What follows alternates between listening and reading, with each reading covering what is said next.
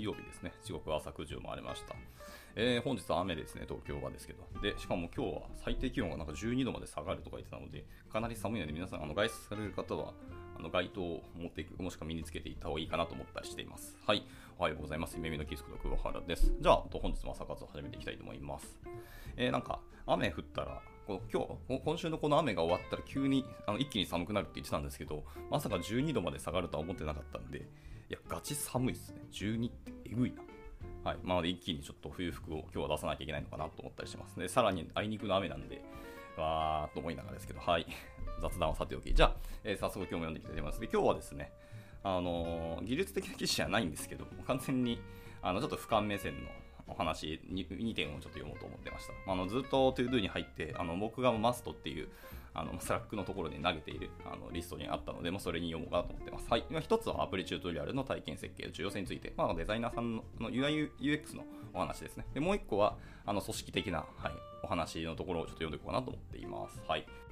えーと、気づいたら、えー、大地さん、ネブさん、えーと、はねきらぼさん、そして佐藤さんですね。おはようございます。ご参加いただきありがとうございます。今日もこのままダラダラとタイトルある記事2つですね。まあ、2つ目がちょっと読み切れるかわからないですけど、まあ、読んでいこうかなと思ってます。で、また今日ちょっと開始が遅れたので、えー、後ろ倒しで45分ぐらいめどに終わろうと思ってます。はい。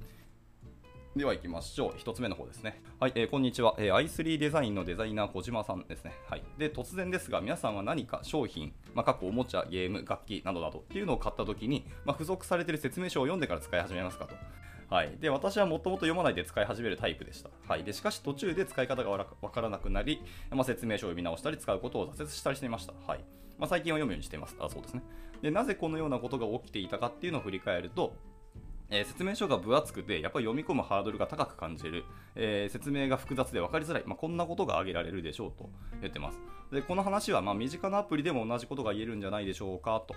で、ユーザーが、えー、初めてアプリに触れる際、え必ずと言っていいほど、え目にするそのチュートリアル。このチュートリアルが、まアプリにとっての説明書のような位置づけで、まアプリの使い方をユーザーに分かりやすく伝える目的っていうのがあります。しかに、え、しかしこれに果てしなく長い文章が書かれていたり、まあ、使い方の説明が分かりづらかったとしたら、まあ、ユーザーはその瞬間アプリを使うことに挫折してしまうでしょうと。で、まあ、そうならないように、まあ、簡潔で分かりやすいチュートリアルを設計しなければなりません。え、今回はその分かりやすいチュートリアルを設計するために必要な知識について書いていきたいと思います。はい、でエントリーが長くて、す、えー、で、に読むことを挫折した方もいらっしゃると思いますけど、まあ、ぜひ最後までお読みくださいだそうです。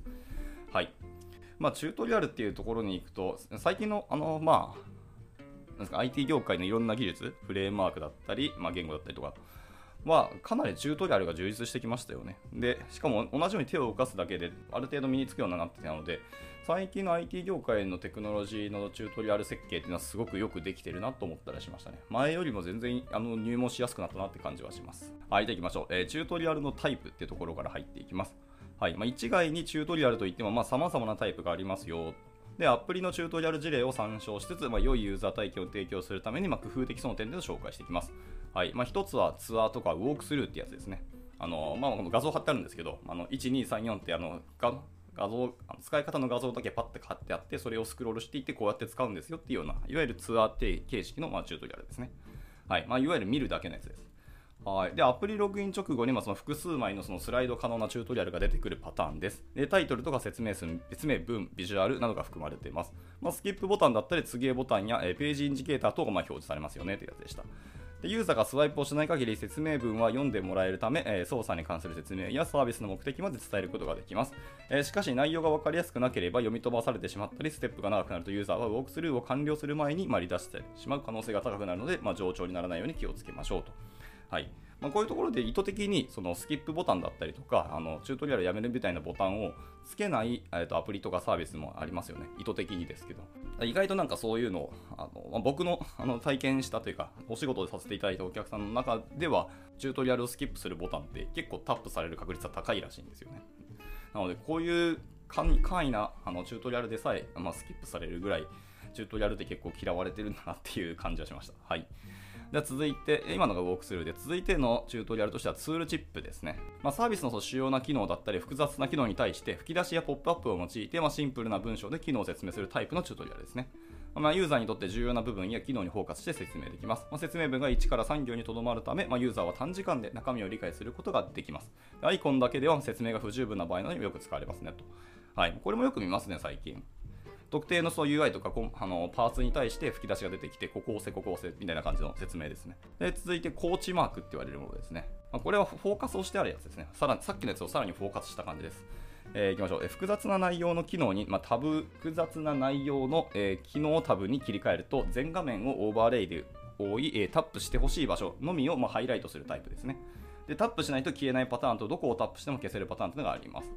で、まあ、対象の画面で必ず触ってほしい機能っていうのをユーザーに認知させることができて、まあ、操作の理解度を向上させることは可能ですと。まあ、しかし、タップしないと消えないパターンっていうのはユーザーの行動を制限する形になるので、まあ、悪印象につながる可能性もあります。まあ、頻繁に使用せず、本当に複雑な機能のみに適用する方が好ましいです。まあ、確かにコーチマークをしょっちゅうしょっちゅう使われたら、このアプリうざって思うかもしれないですね。で続いていきましょう、えーと、画面の一部にチュートリアルを表示っていうやつですね、えー、画面内のスペースを使って、まあ、イラストとかタイトル説明文とともに、まあ、機能紹介やユーザーにとってほしいアクションをモジュール表示で説明するタイプのチュートリアルですと、まあ、CTA ボタンはあったりなかったりですけど、まほとんどの場合そのいわゆる×ボタンというのが上部にあってタップすると表示されなくなります、まユーザーに理解してほしい内容っていうのを詳細に説明することができますよと。でアプリ内の UI と似た表現,、え表現で表示してあるので、まあ、ユーザーの行動だったり探索っていうのを制限する印象というのは与えません。でスペースを多く使用するケースが多いので、まあ、他コンテンツが下部に押し出され、えユーザーがコンテンツを認識しづらいという印象もありますと。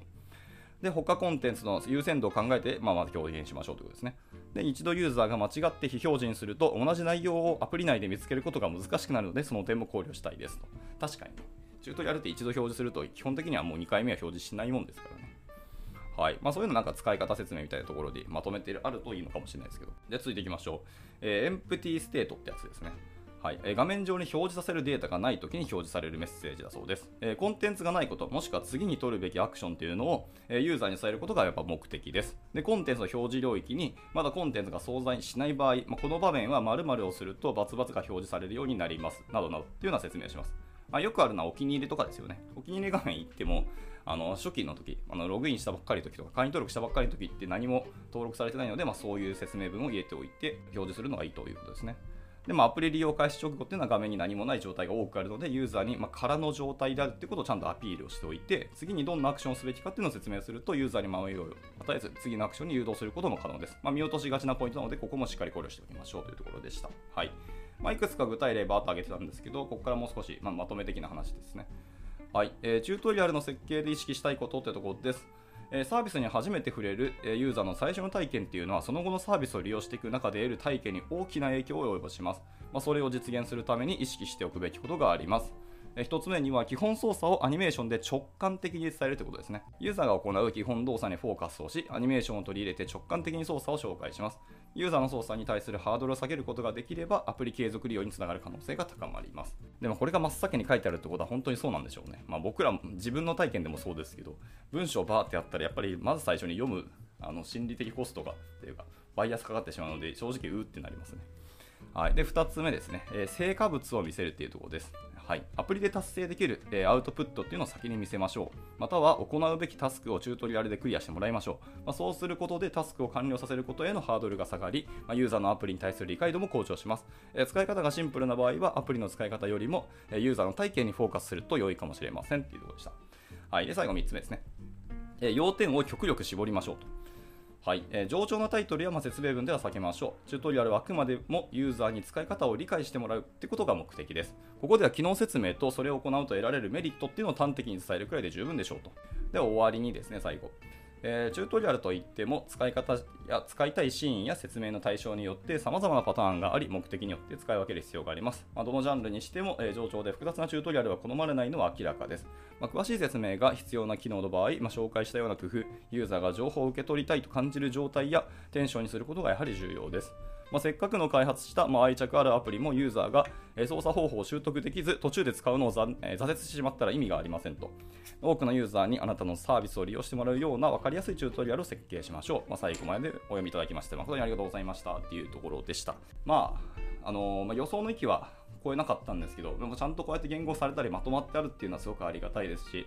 えーと、僕ら結構開発側ですけど、やっぱりチュートリアルって自分たちも他のアプリを使うときはやっとユーザー側に回るので、その体験をベースにしっかり、まあ、レビューとかデザインはしないにしても意見を出すとか、こういうのいいんじゃないのっていう議論をできるっていうのはあると思いますので、はいまあ、その辺を意識していくといいのかなと思ったりはしてました。まあ、普段の日常生活の体験ってやっぱりすごく大事だよなっていうのもつくづく思ったので、まあ、そういうところをうまいこと仕事にも活かせたらいいなとここで読んでて僕は感じましたね。はい、まだこういうところ、本当に UIUX ってデザイナーさんは大変だと思います。こうチュートリアルなんて大体みんなスキップするじゃんっていうところをちゃんと設計していくっていうのはすごく大変だと思うんで、こういうのできるのはやっぱり僕は尊敬しますね。はい。まあ、だけど、まあ、苦手だけどちゃんと関わっていこうとは改めてなんか考えが固まったなって感じがしました。はい、じゃあ雑談はさておき、じゃあ続いての記事ですね。えー、才能が集まる会社、逃げる会社ってころです。えー、ベンチャーはいつだって1人の才能が切り開くっていうところです。はい、えー、じゃあプロローグとしてある出来事について書かせてください。え、以前、弁護士ドットコム、え、ドットコム株式会社代表取締役の内田さん、まあ、現取締役会長の方ですね。で同社、え、専門家プラットフォーム事業担当取締役の、え、高見さん、え、クラウドサイン事業担当取締役の、立花さんに、それぞれマネジメントトレーニングをさせていただく機会に恵まれましたと。で、たえー、高見さん、立花さんというのはお二人とも弁護士資格も持つドメインエキスパートであり、大きな事業を背負う事業家であり、強烈な個性をお持ちの役員ですと。えーと、内田さんのおっしゃる通りです。仰せの通りに、みたいな。そんな役員像とは程遠くに、時に内田さんに反発しながら、まあ、強烈な個性から来る独自の考えでどんどん事業を前に進めます。まあ、そのようなお二人を見て、まあ、ある時内田さんに尋ねました。えーえーと、この筆者の方ですね、長村さんですけど、えー、田上さん、立花さん、ともに強烈な個性をお持ちで、一言で言えばカリスマ経営者だと思います。しかし、内田さんとしてはコントロールしにくい側面も大いにあるではないでしょうかと。え大変なことかと思います。なぜこのようなコントロールしにくいお二人を、え取締役に置かれているのでしょうかと。えそうするとですね、内田さんは笑いながらこう答えてくださいましたと。まあ、そうですね、まあ、おっしゃる通りコントロールはしにくい2人でしょうと。でも、えおっしゃるように2人はカリスマです。独自の強い考えを持ち、え常人ならぬ、え人的魅力で人を引きつけ、人のアドバイスもそこそこにどんどん事業を前に進めます。ベンチャーはいつだってそういう才能が局面を変えるのです。経営者の仕事っていうのは才能を発掘し、その才能が一番生きるようにする、まあ、それだけなんですと。で、コントロールしやすいかどうかは重要ではありませんとおっしゃってます。なるほどね。なかなか、これは強いお言葉だなと思いましたね。はいまあ、人の才能を生かすということの、まあ、リアルをさまえまざまざと感じ、頭を金槌で殴られたっていうような衝撃を受けましたと。はい、っていうのが前提にあって、本記事の趣旨に入っていきます。はいまあ、この記事自体が久しぶり久しぶりのエントリーだそうですね。はい、え私が代表を務める株式会社、なんて読むのかな、エベムっていうのか、イーベムっていうのかわかんないですけど、この記事ではとりあえずエベムって読みます。はいえー、先日第2期を終えまして、これまで約500人の、ベンチャー経営者、マネージャーの皆さんにマネジメントのトレーニングを提供する機会に恵まれました。え、この間、たくさんの学び、気づきがあり、それを記事にしたいと思いました。え、本記事の趣旨はざっくりと以下のようなことです。まあ、少し長いので気になるところから読んでいただいてもいいかと思いますが、僕は上から読んでいきます。はいえー、大きく4つですね。え日本は人の才能を生かす必要がある。え2つ目に、ベンチャーには人しかいない。そこには人の才能を生かすノウハウがたくさんある。3つ目には、え才能を生かす仕組みを会社に装着することから経営は始まる。ラスト4つ目は、その仕組みを装着し実行するのは他でもないマネージャーであるっていうところですね。では、一つ一ついきましょうか。はい、えー、才能を生かす必要がある日本っていうところです。はいえー、昨今、急激に注目度が高まっている、えー、人的資本経営という考え方があります。えー、人的資本経営というのは、え人を消費する資材とみなすのではなく、投資すれば大きなリターンを生む、え資本と捉えるわけですね。その上でその資本へ投資する、その資本をフル活用するということを、え経営のコアな施策と位置づけるというのがその経営の考え方ですと。で日本においてその人的資本経営が重要であると呼ばれるようになった背景にはどのようなものがあったでしょうかと、まあ、省庁作成のスライドともにちょっと見ていきますということでした。はいまあ、1つ目はあのよくある話ですけど、やっぱり生産年齢人口というのは減っていきますよというところです。まあ、2050年には現在の3分の2になりますと。いわゆるえーと、約5300万人に、えーと、下がるっていうのがあの省庁の見立て、経済産業省の未来人材ビジョンっていうところにあの PDF でまとまってますけど、そうなってくるそうですね。で、えーと、2つ目ですね、そのような危機的な状況の中、日本の人材協力競争力っていうのが大きく世界に、えー、劣等化してきているという事実もありますと。はい、とにかく日本の人材の競争力が下がっているっていうふうにあの省庁は見ているそうですね。はい、これもなんかランキング、数字出てるんですけど、ちょっと縦軸の数字がわからないので何とも言えないですけど、まあ、やっぱりアメリカが1位で、次が中国で、日本はそれさらにそれより下だと。で、これグラフは2021年でその数値だと言ってるんで、ここからどんどん下がっていくのかなって感じですね。まあ、アメリカと中国は大体横ばいか、ちょっと右肩に上がってるかって感じですね。あの中国は上がってますけど、アメリカはちょっと下がってますかね。ただ日本はほぼほぼ右肩下がりっていうのが、あの競争力ランキングのグラフであの示されてますね。はい。では続いて3つ目。えー人材協力力競争力が劣後した結果、えー国際競争力も落ちているっていうのも事実だというところですね。はいまあ、人材が下がってるんだから、それは国際競争力も下がるよねっていう話です。はい、で日本の国際競争力っていうのはこの30年で1位から31位まであの劣化したそうですね。はい、1989年で第1位だった、もうアメリカを抜いて1位だったんですね、日本っていうのは。なんですけど、2021年で、えー今31位だと。はい、で、えー中国が16位、アメリカは10位だそうですね。えーそっかそうですね。ちなみにこの記事はあのーいつ書かれたっていうと、今月の21日、じゃあ先月か、9月の21日ですね。なので、も本当に最近のニュースですので、この数字はかなり信憑性ありますね。はい、で最後4つ目ですね。ところで、えー企業価値を構成する要素が有形資産から無形資産へとシフトしてきています。日本はまだ世界に比べそのシフトは緩やかではあるが、いずれシフトしていくと見られますと言ってます。で、ここも、えー、と資料ずっと貼られてますけど、これは内閣官房長官のから出されたやつですかね。内閣官房から出された、え新しい資本主義実現本部事務局、えー経済産業省の、え経済産業政策局の、え基礎資料というところからあの引用されています。で、まあ、時価総額に占める無形資産の割合っていうのがあって、アメリカ市場、まあ、各 S&P500 ですね、の時価総額に占める無形資産の割合っていうのは年々増加していて、2020年というのは時価総額の90%を無形資産が占める。すごいな、もうそこまでいくんだ。ですなわち企業価値評価において非財務情報に基づく評価っていうのがまあ大衆を占めてますよということですね。で日本市場、まあ、日経225っていうのは、え有形資産が占める割合がまだまだ大きいよねっていうところでした。はいでえっと、グラフを見ますと、一応アメリカの市場 S&P ってところですね。で1975年は無形資産の17%だったで、有形資産83%だったのが、えー2020年には90%が無形資産、10%が、え有形資産ですね。逆に日本市場、日経にえー225ってところですけど、えー2010年が15%が15%の無形資産で85%が有形だったんですけど2020年になって、え32%の無形資産で68%が有形だというところでまだまだ日本は有形の方が強いよってことですね。でそれを踏まえた上で最後5つ目ですね、はい、5つ目はその無形資産っていうのは ESG という要素で整理される。あの S がソーシャル。S がソーシャルで E が、え環境かエンバイロメントですね。で G はガバナンスですね、はい、っていう要素で整理されるんですけどその S ですね。ソーシャル。中でも人的資本の活用っていうのが投資家の大きな関心事だそうですね、まあ、機関投資家っていうのが重視するその ESG 要因ですね。はいえー環境、社会、ガバナンスの要素のうち、まあ、経営理念、ビジョンとか、まあ、人的資源の有効活用で人材育成っていうのを重視する投資家の割合がかなり増えてきたよということだそうです。でこれも一応グラフがあって、まあ、ESG の、えー、と関連、どれを注目していますかっていう項目ですね。それぞれの項目でランキング分けたけど、基本的にはそういう人的資源だったりとか、経営理念、ビジョンっていうところにあのフォーカスが当たっているようなグラフでした。はい。で続いて6個目ですね、ESG のその S です。ソーシャルを強化し、人材競争力を上げ、イノベーションを創出し、企業価値を上げ、成長しようということですね。それはもはや日本の国策であると言っている話になるそうですね。はいまあ、労働力をコストと捉え、人件費の抑制にわずかな収益を確保するという経営は、もう新しい資本主義における企業の理想像ではありません。えー優れた人材が生み出すイノベーションによって社会の課題を解決して、えー人への投資に見合った利益を実現することが、まあ、新しい資本主義が目指す成長と分配の、えー好循環を実現する鍵ですよっていうふうにおっしゃっています。これは、えー文系順中のデジタル、あれですね、岸田さんの機構ですね、新しい資本主義っていうところから引用されてました。えーそれ自体のまた、あのーノートも貼られてるんで、まあ、興味ある方は見てみてください。まあ、この後、この投稿ツイートしますね。はい、でこのような背景から、えー人的資本経営というのは活発に議論がなされるようになりました。そして、えー上場企業においては、えー統合報告書という形で、え人的資本経営の取り組みを開示する会社も徐々に増えてきましたよと。でこの動きは今後も続くでしょうとおっしゃってます。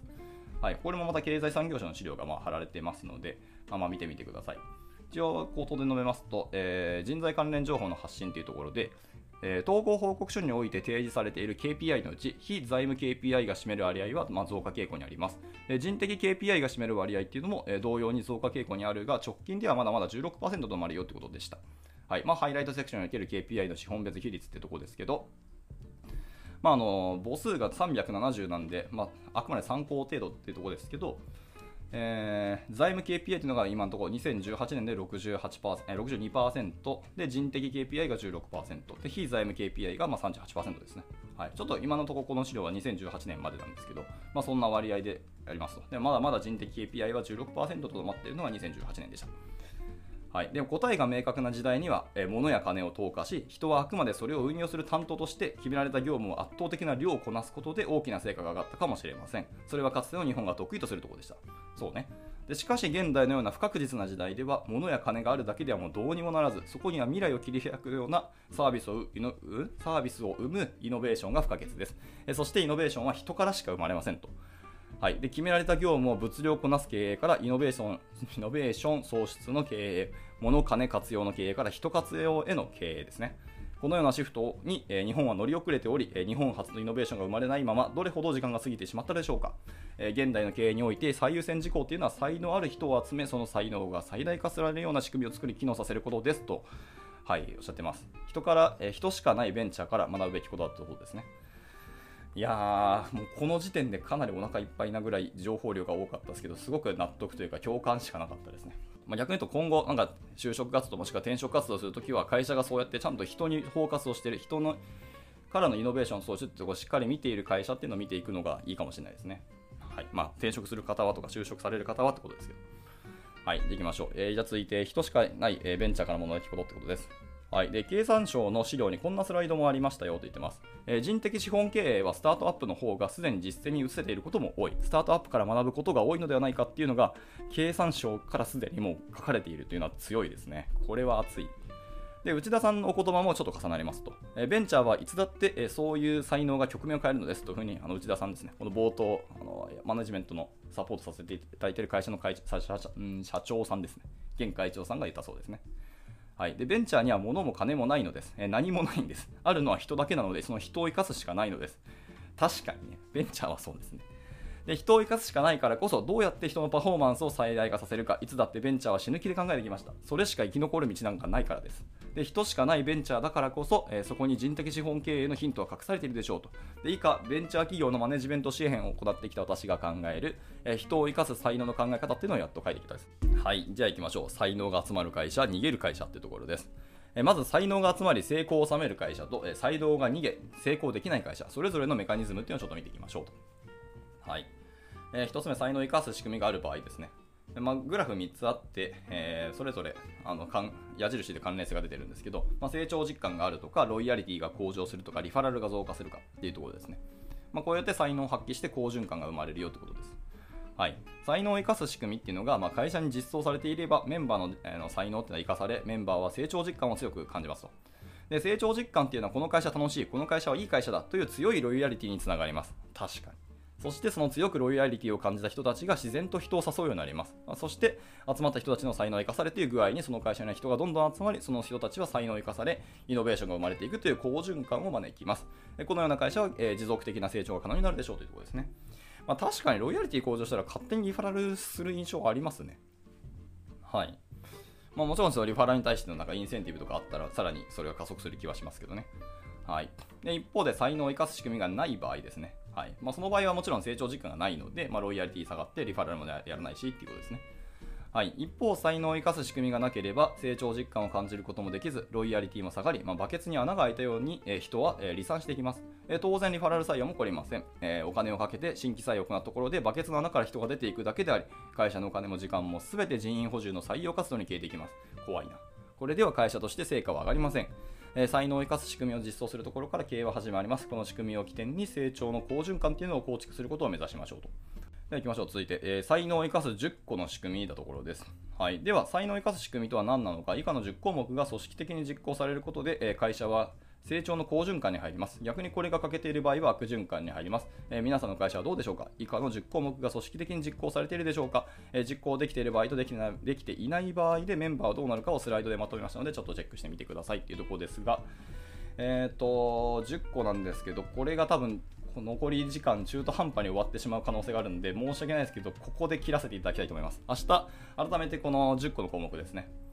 を1から、えー、と読んでいきたいかなと思っていますので、まあ、興味ある方は見てみてください、えー、聞いてくださるとありがたいです。まあ、もちろんこの後、このスライドは、スライドですね、ノートはただシェアするので、まあ、全然皆さんの方で見ていただいてもいいと思います。